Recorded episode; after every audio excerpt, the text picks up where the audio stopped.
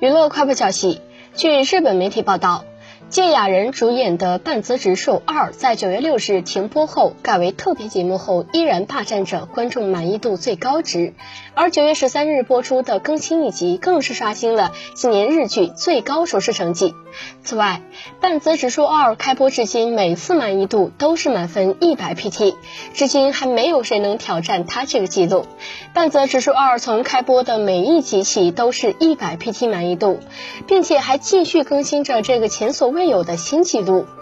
九月十三日播出的最新一集第八集更新自身最高收视百分之二十五点六，刷新了今年日剧最高收视成绩。虽然最新一周的满意度还没有出来，但是创下了这样的好成绩，这一次满分又是跑不掉啦。